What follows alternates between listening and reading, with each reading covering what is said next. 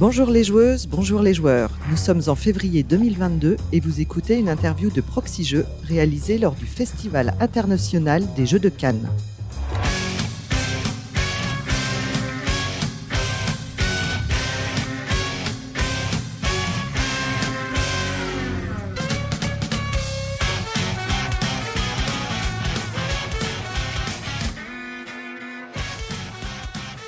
Je suis Lana et je suis accompagnée de Fendoel. Bonjour salut Lana, salut. salut. Et nous accueillons Benoît Turpin et Alexis Allard. Bonjour à vous deux. Bonjour. Salut. Vous êtes des auteurs de jeux, notamment ceux de la gamme Welcome to. Euh, Benoît, tu es président de la Sage et vous êtes membre du Malte. Tout à fait. Rien à voir avec la bière, on en reparlera. Un peu quand même. Nous commençons traditionnellement nos interviews euh, par un petit fil rouge pour mieux connaître nos invités. Donc on va commencer. Alors, pour vous, le jeu, c'est plutôt jeu marrant ou jeu allemand? Euh, ah, Les deux, mais enfin, plutôt jeu allemand au départ et après, euh, plus tard, jeu marrant. D'accord. Et toi, Benoît? Ouais, plutôt jeu allemand. Plutôt jeu allemand. D'accord. Avec une euh, pizza ananas ou une pizza en choix en choix. Sucré salé, c'est un, c'est un péché. Alexis? Ananas en choix, c'est pas possible. Ananas euh, sucré salé, ça me va moi. Comme comme quoi, on peut être auteur euh, d'un même jeu et puis arriver à, avoir des goûts très différents. Ah, mais, il, a, il, a, souvent tort. vous êtes plutôt meeple ou figurine? Ah meeple. Meeple. Est-ce que vous êtes plutôt prise de risque ou sécurité? Alors, ah. moi, moi c'est sécurité tout le temps. C'est pour ça que je perds dans les jeux de prise de risque. Mais, euh, mais j'adore le concept de la prise de risque et que quand les autres le font, c'est cool. Franchement, les deux, je sais, je sais pas, ça, ça, dépend des jours, des, jeux. Mm. Ça dépend des jeux. Des jeux ou des jours Des jours. Asmodée ou achète euh, Cette question. Joker. Ça peut, être, ça peut être ta réponse. Ça peut être ta réponse. Bah, moi, tous mes jeux presque sont distribués par Hachette, euh, que ce soit souvent BlackRock, donc euh, je suis obligé d'être d'être corporate. euh, Spiel ou, As ou bah, Pour l'instant, aucun des deux. Eh, oui. aucun des deux, c'est vrai. Après, euh, au niveau des sélections, cette année, je trouve c'est pas mal en fait les jeux me donnent bien envie. Donc, euh, euh, plutôt Asdor dans ce cas-là? Bah, Cette année, euh, ouais, peut-être. On, prend, on verra ce qui, ce qui se passe pour le Spiel. Mais... Tikal ou Katan? Tikal ou Katan? Tikal Mon moment shame, je n'ai joué ni à Katan ni à Tikal 1. Ah ouais Ok. Et je n'ai aucune envie de jouer à Katan parce que je n'aime pas les jeux de négociation où il faut marchander. Ça ne m'intéresse pas du tout. Ok. Euh, est-ce que c'est possible de vous présenter rapidement euh, l'un l'un comme l'autre? Je sais pas qui est-ce qui veut commencer? Tu veux que je me présente moi? Ouais. Allez, c'est parti. Alors moi, euh, je suis Alexis Allard et je suis auteur de jeux. voilà, j'ai commencé en 2015 environ, faire mes tout, tout premiers protos. et puis j'ai eu un premier jeu édité en 2018 qui s'appelle Small Island, un deuxième en 2019 qui s'appelle Tanuki Market. Et puis, euh, bah, euh, le vrai troisième, en tout cas, c'est euh, Welcome to the Moon. Mais entre-temps, j'ai participé, je me suis incrusté dans la saga Welcome en créant des modes solo. Et voilà. on peut dire aussi que tu es localisé à Toulouse. ouais, c'est vrai, ouais, toulousain, bien sûr. moi, assez rapidement, j'ai découvert le Malte, le, le, groupe des auteurs de Toulouse, et ça m'a donné un coup de boost génial euh, au départ hein, quand j'ai commencé. Quoi. Excellent. On va en reparler. Ouais. Euh, Benoît, est-ce que tu peux eh ben, Moi aussi, je suis auteur de jeux. Euh, je, je, suis Benoît Turpin. J'ai commencé à créer des jeux en 2013 et, euh, et en 2015, j'ai eu euh, mes premiers jeux signés la plupart ne sont pas sortis, comme beaucoup. Euh, j'ai mon premier jeu, un premier jeu de lettres qui est sorti, qui s'appelle Optimo en, 2015. Et ensuite, euh, bah, j'ai eu la chance de, sortir Welcome en 2018, qui a, bah, qui a un petit peu changé euh, mes, perspectives d'auteur et mes, perspectives professionnelles. J'ai ensuite enchaîné avec bah, Welcome to New Las Vegas, puis j'ai essayé de me diversifier un peu, de sortir de, de Welcome en, en, faisant Prehistories chez Flying Game avec Alex, euh, Alex Emery.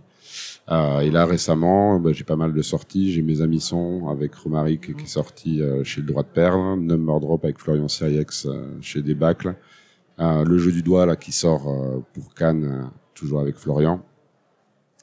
Et ben, finalement, on est reparti dans la saga Welcome avec Welcome to the Moon, mais cette fois-ci, je me sentais pas capable de tout faire tout seul euh, et euh, j'avais envie de le faire avec Alexis, donc euh, on est parti ensemble Sur la Lune? Sur la Lune et au-delà.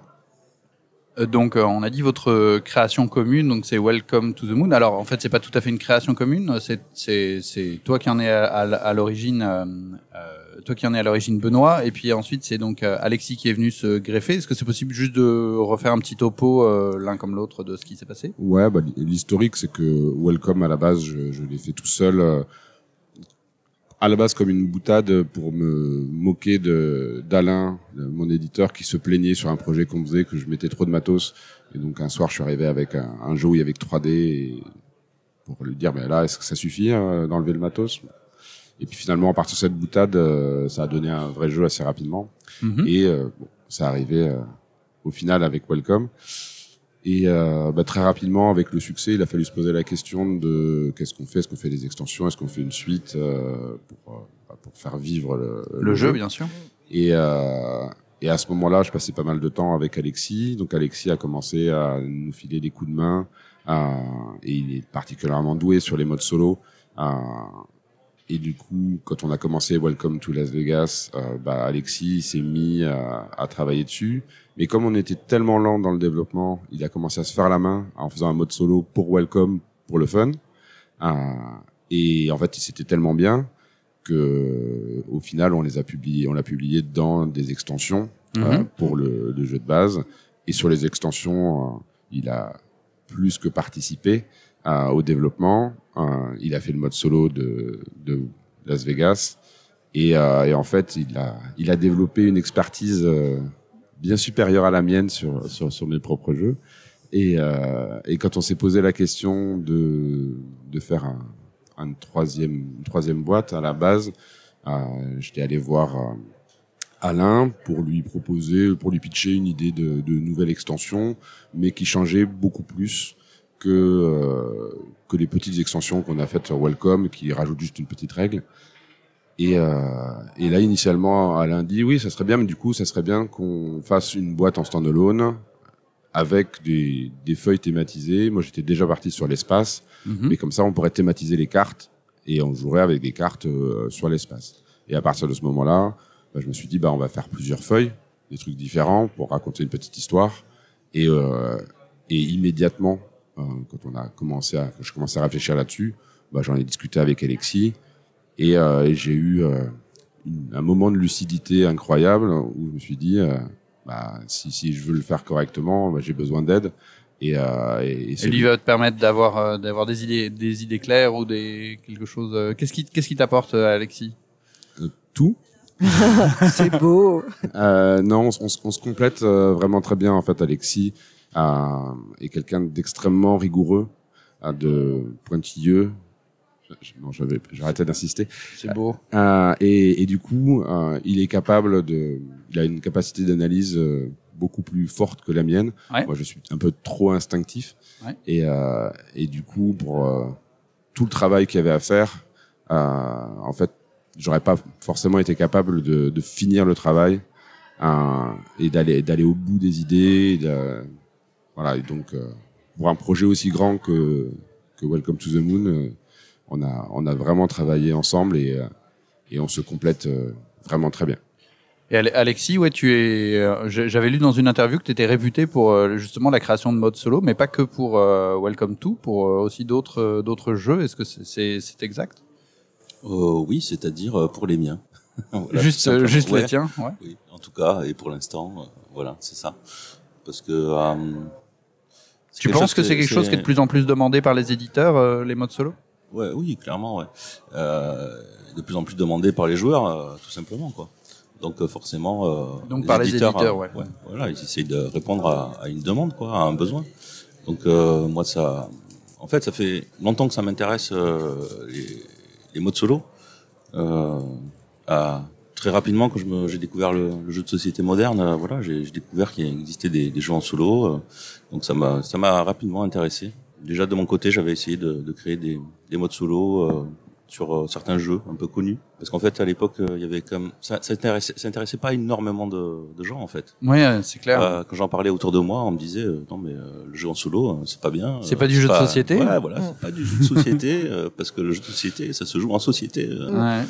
Et euh, moi, je suis pas vraiment d'accord avec ça. Donc, euh, je me suis dit, il y a énormément, euh, en fait, sur Internet, on peut trouver énormément de, de modes solo qui sont faits maison par des fans Ouais. qui ont tout simplement euh, tellement envie de jouer à leur jeu préféré, même quand ils ont euh, pas d'amis disponibles pour jouer, qu'ils vont inventer eux-mêmes des, des modes solo euh, faits maison, donc fan-made. Donc, je me suis dit, euh, quand j'ai commencé à créer des jeux, il faut que, ben, bah, que je leur donne quelque chose de euh, de moi-même, quoi, qui soit un peu euh, travaillé, quoi et qui soit aussi euh, satisfaisant que possible. Mhm. Donc euh, sur mon premier jeu, j'ai commencé à, à faire ça en mode solo et qui a et j'en ai fait un autre aussi sur euh, Tanuki Market. Comme on se voyait assez régulièrement avec Benoît, bah, il a vu que moi ça m'intéressait, que je travaillais là-dessus, que je dévelop- développais ces choses-là. Alors que lui, il n'a pas vraiment le, le goût pour ça. C'est pour ça qu'il m'a invité à, à le faire euh, également euh, sur Welcome ensuite. Mais euh, c'est clairement que clairement j'aurais pas réussi à faire euh, le mode solo de, de Welcome s'il n'y avait pas eu euh, le mode solo de Smile Island au départ. D'accord. Ouais, à l'époque, pourquoi? euh, Bah, il y a, y a plein de choses qui, qui, sont revenues, qui sont, qui ont été réinjectées dans, dans le mode solo de, de Welcome en fait. Certains principes, certaines façons de voir le, le mode solo, quoi. C'est-à-dire avec un adversaire virtuel, Mhm. avec des niveaux de difficulté, mais surtout en plus euh, avec des, des adversaires virtuels qui ont une personnalité différente, avec euh, quelque chose en plus dans, dans l'interaction. euh. En fait, moi, ce que j'aime à dire, c'est que ça m'intéresse le mode solo et j'ai envie d'aimer ça, mais en Mhm. fait, j'aime pas ça. Ah bon? Voilà. C'est marrant. C'est très curieux, mais mais euh, j'aime pas ça parce que euh, la plupart du temps, je suis pas satisfait euh, par les modes solo. Dès que j'achète un jeu, j'achète pas forcément pour le mode solo, mais quand il y en a un, je vais je vais y Tu jouer. l'essayes quand même, ouais. Je suis assez en général au Et bout pourquoi de t'es deux- pas satisfait Ah, au bout de deux trois parties, je m'ennuie en fait. Et je Ah, m'ennuie d'accord. pourquoi? Mais parce que dans le jeu de société, euh, quand tu as d'autres joueurs autour de la table, tu as une interaction sociale qui se met euh, par-dessus le jeu en fait. Peu importe que le, le jeu euh, ait de l'interaction mécaniquement ou pas en fait. Mhm. Le jeu, il va créer une certaine ambiance Ouais, bah oui. autour de la table. Et comment tu Et- peux rendre ça dans tes modes so- solo alors? Et ben voilà, en fait, ce qui, ce qui se passe, c'est que dans le mode solo, eh ben, tu t'ennuies un peu parce qu'il te manque ce truc-là. Il te manque les autres joueurs, cette, cette- cette interaction sociale. Donc moi, j'essaye d'en de compenser en rajoutant un petit peu euh, d'interaction, un tout petit peu, euh, une toute petite surcouche mécanique, euh, quelque chose qui va faire, euh, qui va faire que avec des petits scénarios. C'est-à-dire qu'il y a Mhm. En général, je fais pas un seul adversaire virtuel, mais je vais en faire plusieurs qui vont avoir euh, des personnalités différentes et donc euh, d'une partie à une autre, eh ben ça t'oblige à t'adapter. euh, tandis que quand tu joues tout seul, bah pourquoi changer de stratégie euh, finalement euh, Oui. Par intérêt intellectuel peut-être, mais en général, tu as peut-être une tendance à t'enfoncer dans une ornière, une ornière euh, Mhm. stratégique, tu vois. c'est c'est clair que si effectivement il n'y a pas de renouvellement dans le mode solo, moi j'avais j'ai déjà euh, j'ai déjà vécu ça justement sur du jeu de société où au final tu te rendais compte que si tu jouais toujours de la même façon, tu piquais par exemple les cartes de le- de, de l'IA en face de toi, bah tu le tu lui coupais l'herbe sous le pied et t'arrivais à planter complètement la façon dont elle fonctionnait. Et en fait tu l'as tu l'as tu gagnais pas contre elle vraiment parce que tu étais nécessairement meilleur, mais juste parce que tu arrivais à lui à biaiser complètement l'IA et à, et à casser ses mécaniques euh, de fonctionnement et, et enfin voilà il y a, il y a des, effectivement des Ouais. moyens de si- s'il n'y a pas de renouvellement comme ça tu Ouais, ça aussi, c'est particulier au mode solo. C'est-à-dire que quand tu as une faiblesse dans un jeu, quand tu joues en multijoueur, la faiblesse, au bout d'un moment, elle est connue de tous les joueurs et ça va s'auto-compenser parce que euh, si euh, tout le monde va exploiter cette faille. Mm. Mais quand tu joues euh, sur un mode solo, s'il y a une faille, tu l'exploites et puis euh, l'adversaire virtuel, on peut pas faire des adversaires virtuels suffisamment intelligents pour qu'ils s'adaptent. Mm. Ouais, Donc, euh, il faut penser à ce genre de choses, quoi.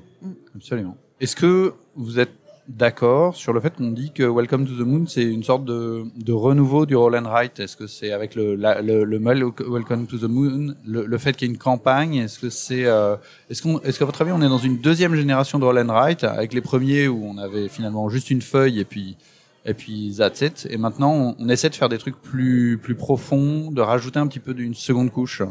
Moi, j'ai l'impression que c'est une troisième phase. Troisième phase. J'ai l'impression qu'il y a eu une première génération avec euh, les, les jeux allemands de NSV, Quicks, Quinto, euh, Ouais. donc des, des tout petits jeux euh, avec euh, pas de thème, euh, un- une accessibilité très forte en, en termes de règles.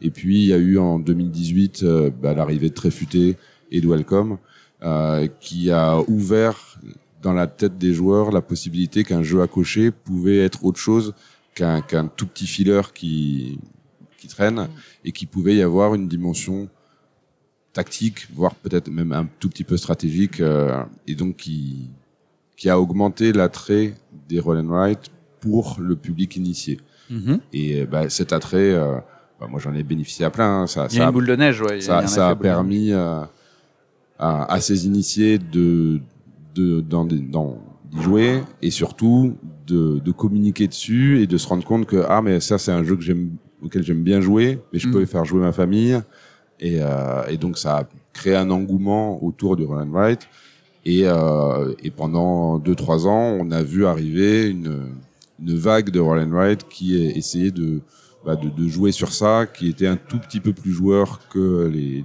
les, jeux initiaux. Et, euh, et je pense qu'on est arrivé un petit peu au, au, au bout de cette phase-là, euh, avec euh, pour moi une, une déviance euh, en ce moment qui est euh, on va prendre un jeu existant qui marche et on va en faire une version jeu à cocher parce que euh, C'est vendeur. c'est vendeur, c'est euh, c'est accessible, c'est assez facile à développer, à toute, toute raison gardée, euh, quand on a une, une mécanique euh, initiale dans un jeu existant. Donc, on peut en faire une version roll and write parce qu'il faut bien avoir conscience que c'est le roll and write, c'est pas une mécanique, c'est une ergonomie de, de jeu. Mhm.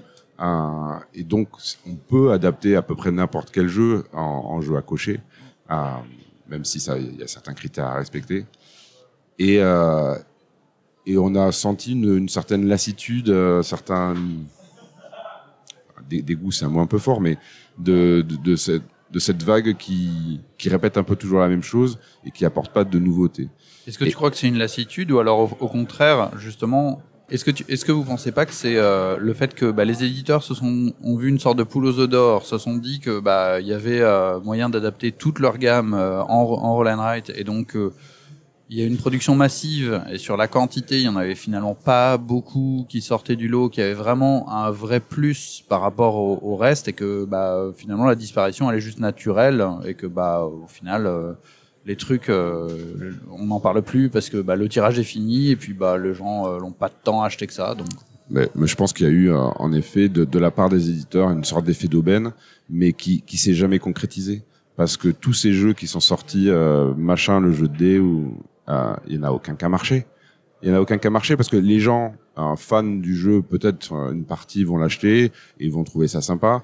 Euh, si c'est plus ou moins bien fait, euh, visiblement Copenhagen, le, le Roll and Write est plutôt une très bonne adaptation comme Yokohama, mais euh, mais ça représente un tout petit marché finalement. Mhm. C'est euh, c'est une partie d'une partie du marché et euh, et finalement là moi ce que j'ai l'impression de voir euh, avec Moon euh, très narcissiquement mais avec euh, d'au- d'autres jeux comme Adrian's Wall ou euh, là le, dernier de, Garfield euh, Dungeon Danger and Dice chez chez Alea chez Ravensburger qui, sort à Cannes.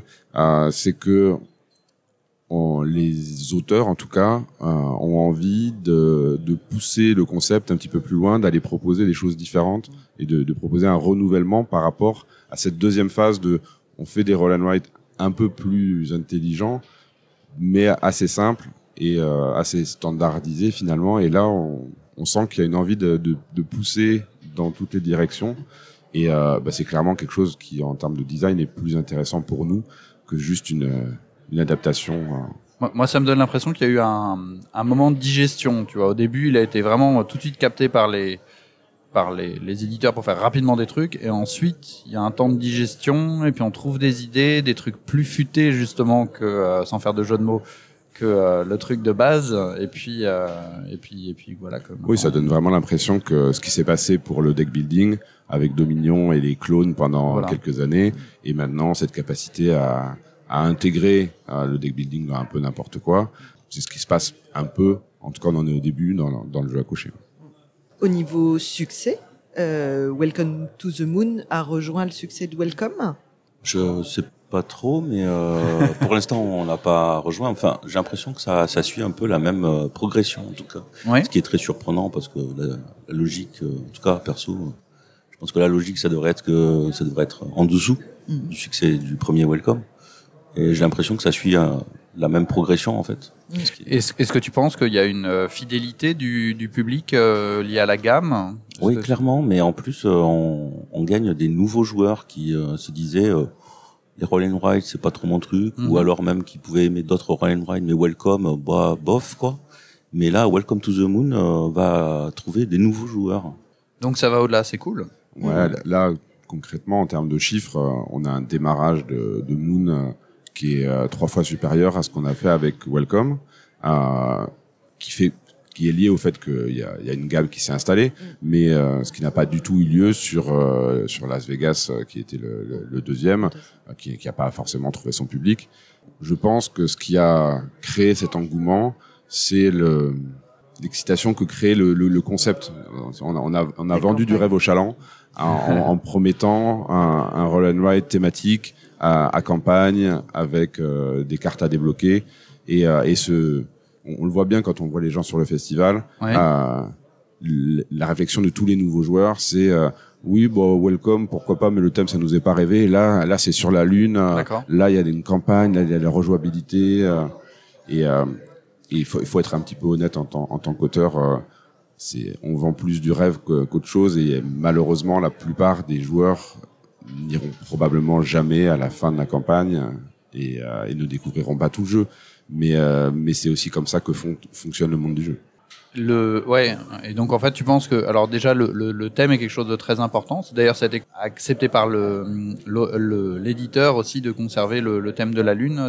Ça a toujours été le, thème le thème de la lune? Ouais, la, la- la- la première feuille, qui est, qui est la troisième dans, dans la boîte finale, était déjà thématisée euh, colonie euh, lunaire. Mhm. Et euh, immédiatement, on est parti sur, euh, sur un trip de on, on va partir à la conquête de la Lune. C'est vrai que ça, ça ça peut être un thème qui, Ben, qui fait c'est la différence. c'est euh, c'est aussi une évolution du monde du jeu parce que moi, quand j'ai commencé, Ouais. euh, tous les éditeurs nous disaient surtout ne faites pas un jeu sur l'espace ou ne faites pas un jeu sur le sport parce que ça se vend pas. C'est un truc d'américain. euh, le marché européen, il est pas prêt. Faut faut pas faire de jeu sur la science-fiction. euh, ça marchera jamais. Et, euh, et là, on voit bien que on est passé dans une autre phase en termes de, de thème et que ça, maintenant, c'est accepté beaucoup plus facilement par, par le public et donc par les éditeurs euh, en retour. Ce sont vraiment des modes qui s'installent dans le jeu de société. ouais. Euh, Est-ce que vous avez d'autres euh, d'autres jeux actuellement euh, sur le salon ou euh, d'autres jeux à paraître euh, éventuellement l'un et l'autre? Sur le salon, moi j'ai des jeux euh, qui sont sortis en fin d'année et qui n'ont pas eu la chance de bénéficier de, de festivals, euh, donc qui sont présentés pour la première fois ici. Et puis euh, sur le salon, j'ai deux sorties. J'ai une extension de la première extension de Prehistories chez Flying Game avec euh, avec Alex et euh, on a a fait un jeu un peu particulier qui s'appelle le jeu du doigt avec Florian Siriax chez Lumberjack, qui est un jeu d'ambiance un, un petit peu un petit peu bête, mais euh, mais qui crée des émotions un peu particulières autour de la table. euh. Eh ben, euh, de mon côté, en ce moment, rien d'autre euh, de particulier à part euh, Welcome to the Moon. Euh, J'ai un jeu qui va sortir euh, en juin. Euh, un jeu que j'ai créé avec euh, Emilien Alquier et qui s'appelle Kingyo. D'accord. Euh, c'est un jeu avec un thème japonais, un jeu de rapidité euh, pour euh, enfants et familles, illustré par euh, Christine Alcouf hein, et qui euh, est édité par euh, JD Games. D'accord.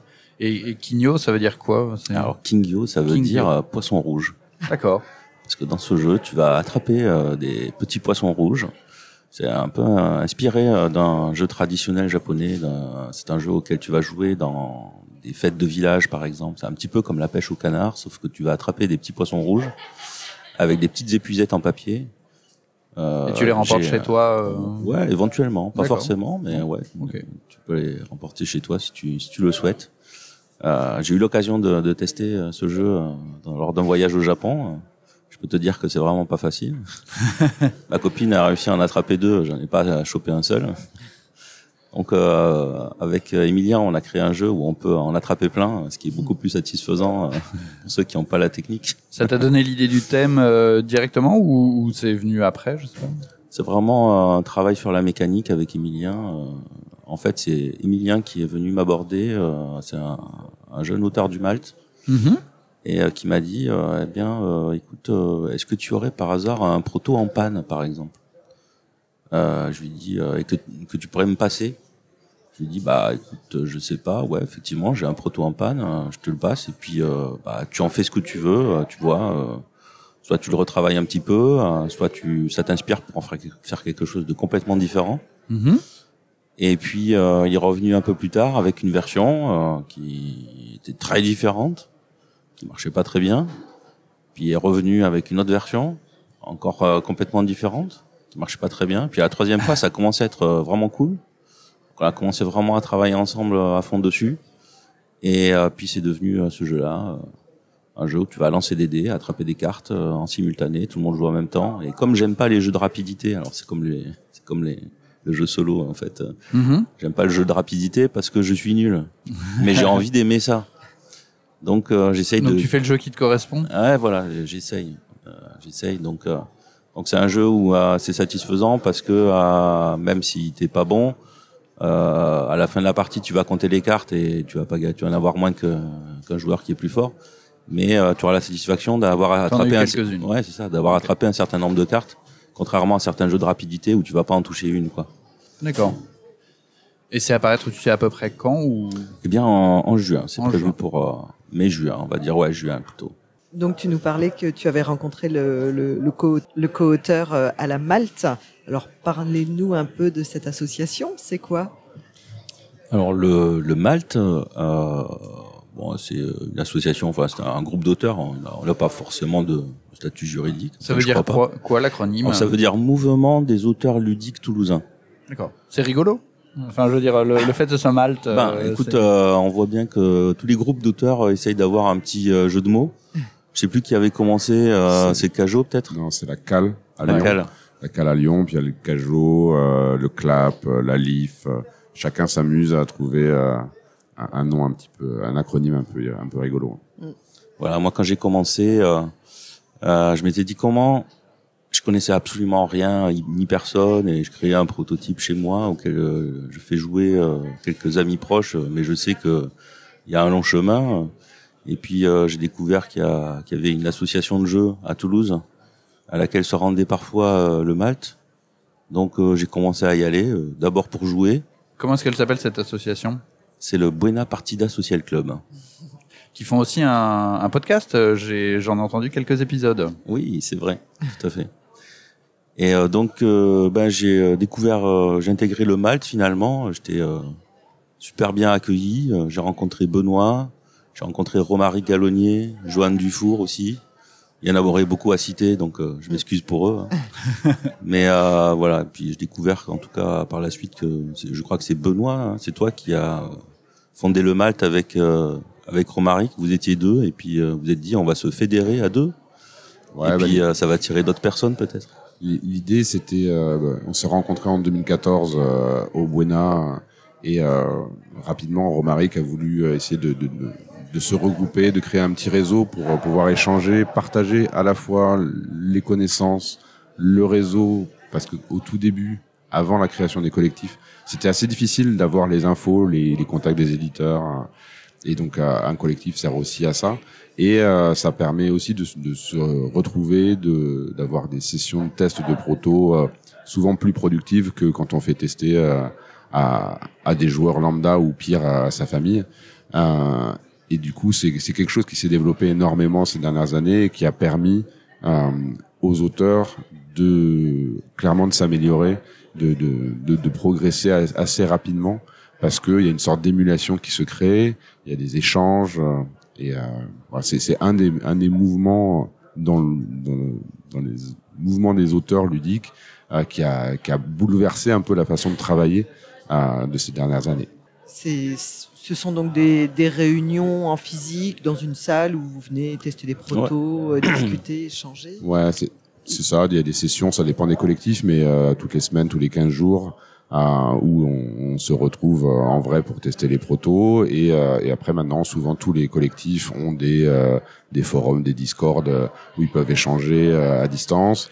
Et euh, assez régulièrement, bah, il y a des affinités qui se créent et euh, bah, il y a des, des, projets qui se font en, commun parmi les auteurs des, des différents collectifs. Donc on ne travaille pas forcément que dans les sessions du Malte, mm-hmm. mais c'est un, un, moyen d'entrer dans, dans le jeu et de commencer à rencontrer des gens et de créer des affinités. Il y a forcément un peu de physique euh, aussi dans le jeu de société. On doit logiquement se, se rencontrer en. C'est ça. Et, et, les collectifs, ils aident aussi à, à cette intégration. Les, les boutiques, les, les, les, cafés renvoient les jeunes auteurs vers ces collectifs. Euh, et du coup, ces, gens-là arrivent, présentent leur prototype pour la première fois et se confrontent à la, réalité du marché aujourd'hui. Bah, il y en a qui, sont trop surpris pour pouvoir euh, continuer. Et puis il y en a qui, insistent et qui deviennent euh, des, auteurs édités très rapidement, comme, Alexis. Et vous avez une zone assez large, je veux dire, c'est local, régional, ou vraiment vous attirez beaucoup, beaucoup de monde? Bah, en fait, c'est tous les gens qui sont prêts à se déplacer jusqu'à, pour nous, jusqu'à Toulouse. Moi, j'habite euh, à 60 km de Toulouse, et ben, j'essaie de faire le déplacement le plus souvent possible. Il y a à peu près combien d'adhérents à la Malte? Oh, au total, on doit être. Est-ce que c'est des adhérents? Est-ce que c'est une euh, Non, c'est un, un, collectif très très souple. Il y a quelques collectifs qui se sont structurés en, en association, mais c'est très rare. Alors au niveau association, enfin collectif, tu es aussi président de la SAGE Oui, c'est ça. Les collectifs euh, fonctionnent au niveau local ou régional et, euh, et en fait toujours à l'initiative de Romaric qui est un meneur, un meneur d'hommes sous son aspect euh, gentillet, euh, on s'est dit qu'on c'était bien d'essayer de créer une sorte de fédération à l'échelle nationale pour parler de problématiques qu'on ne pouvait pas régler au niveau local. Le, les collectifs d'auteurs, c'est parfait pour aider les auteurs dans leur travail de game design. Mais par contre, euh, ce qui manquait euh, il, y a, quelques années, c'était un interlocuteur euh, qui représente les auteurs et les autrices vis-à-vis des autres partenaires, comme les boutiques, les éditeurs, pour que les, auteurs puissent parler d'une seule et même voix et essayer bah, d'avoir un poids un peu plus fort dans les négociations euh, pour essayer de faire avancer les choses euh, dans le monde du jeu et puis au-delà aussi. Donc là, c'est une société nationale qui s'adresse donc à tous les auteurs qui veulent adhérer? Oui, c'est ça. On, on, est une association professionnelle, on est un syndicat hein, a on, on, pensait être une simple association, puis on a, on a, fait appel à un juriste pour vérifier. Et euh, à l'Assemblée générale de cette année, on a officiellement admis qu'on était euh, un syndicat euh, et qu'on était là pour défendre tous les auteurs et les autrices, édités ou pas édités, euh, dans, dans le monde du jeu. En France ou euh, francophonie, je sais pas du tout. Euh... Alors on a on a un syndicat français parce qu'on est de loi française. Par contre, on est là pour la défense des auteurs grosso modo dans la francophonie. On a quelques auteurs euh, belges, suisses euh, et québécois. D'accord. Et donc ce, ces auteurs, vous leur apportez un support, des informations ou c'est eux qui vous contactent quand ils ont besoin, ils ont des questions? Alors d'abord, nous, on a, on a créé un certain nombre de supports informatifs pour les auteurs pour des questions fiscales ou de cotisation sociale pour les auteurs qui signent leur premier contrat et qui commencent à toucher de l'argent et qui savent pas forcément comment ça fonctionne, comment on déclare ses droits, euh, qu'est-ce qu'il faut payer, qu'est-ce qu'il faut pas payer, euh, parce qu'on n'a pas une, connaissance de, de, notre métier d'auteur euh, dans le monde du jeu, c'est très récent. On, a aussi fait un document type pour expliquer les contrats et les, et les pièges qu'il pouvait y avoir dans certains contrats d'éditeurs. Euh, donc ça, on est là pour leur fournir de la documentation. On est là aussi pour fournir du conseil, euh, parce qu'il y a plein d'auteurs qui, ont, qui débarquent et qui ont plein de questions sur comment ça marche. Mhm. Donc euh, bah, c'est aussi souvent une activité annexe, le fait d'être euh, d'être auteur. Et donc on, on, a un métier qui est tout autre. Je suis boulanger et puis je, je vais faire je vais faire de l'autorat. C'est ça, et, et, donc forcément, il y a, y a, une méconnaissance du, du, fonctionnement administratif ou technique qui fait qu'il euh, y, a, y, a, y a une nécessité.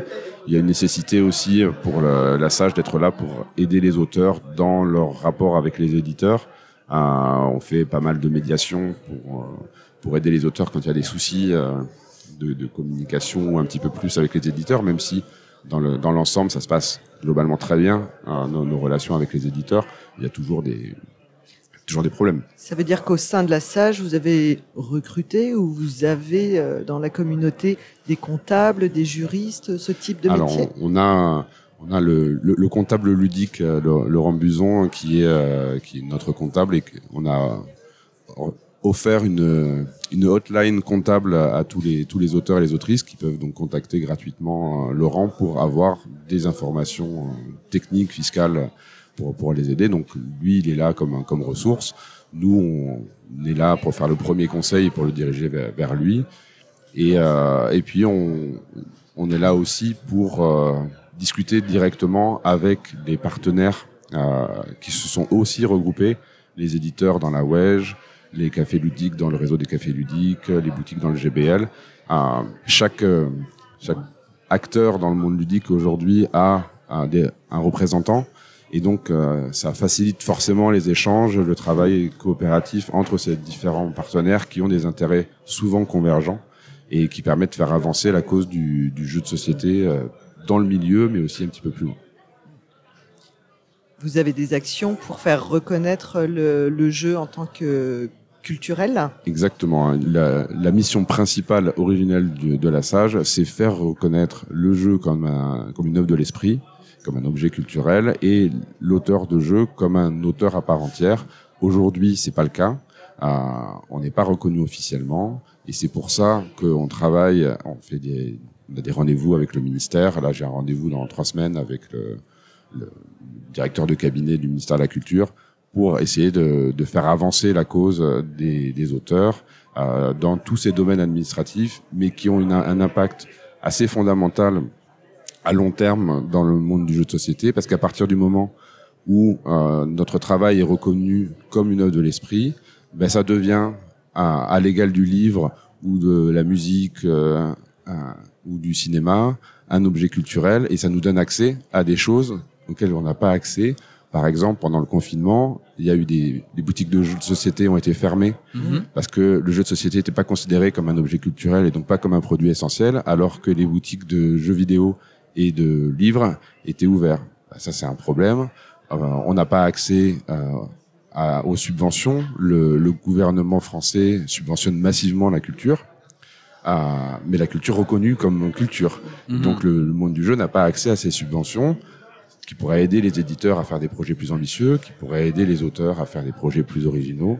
Euh, et donc c'est cette reconnaissance, euh, elle n'est pas juste pour euh, nous mettre un badge, euh, ça y est, on est reconnu, mais ça peut avoir un Il y a impact. des effets concrets au quotidien qui vont pas que servir les auteurs, mais aussi les éditeurs et tout le milieu ludique. C'est ça. C'est pour ça qu'on travaille globalement de concert avec tous les partenaires pour essayer de faire avancer la cause du jeu de société. Et bien sûr, on a aussi des, des, des missions personnelles liées à, à notre action d'auteur, mais, euh, mais on a une vision d'ensemble avec les, les différents partenaires. Tout ce qui est ludothèque, euh, qui ont le même combat. hein, Les, ouais. les, les ludothèques, euh, les, les festivals euh, qui sont occupés dans la, dans la ruche, les, les ludothèques dans, dans, la, dans la ALF, pardon. Euh, tous ces gens-là, ce sont des partenaires privilégiés. et On essaye justement de développer le, le plus de liens possible avec eux pour faire avancer les choses. Très bien. Est-ce que tu as d'autres euh, choses que tu veux ajouter sur la Sage, euh, éventuellement d'autres euh, d'autres étapes qui sont prévues dans le dans dans le, les prochaines années? La, prochaine étape pour nous, c'est de, de rédiger un contrat type euh, qui est chez l'avocat en ce moment pour, pour vérification, euh, pour permettre aux auteurs d'avoir un, un poids de négociation un peu plus important, d'arriver avec un document pour arriver avec un document euh, directement face à l'éditeur pour pouvoir euh, bah, négocier plus facilement. Mhm. Euh, on, on a également en- envie de, de travailler avec un, des acteurs qui sont pas encore regroupés, qui sont les illustrateurs et les illustratrices, qui sont en train de le faire et qui sont des partenaires naturels des, des auteurs et des autrices dans dans l'amélioration de la condition de des créatifs dans, dans le Mhm. monde du jeu. D'accord, très bien. Ben, merci beaucoup. Merci. Merci à vous. Merci. Chères auditrices, chers auditeurs, si cette interview vous a plu, partagez-la et rendez-vous sur notre page Utip. On se retrouve très vite sur Proxy Jeux pour une autre interview ou un autre format. À bientôt et surtout, jouez, Jouez bien. bien.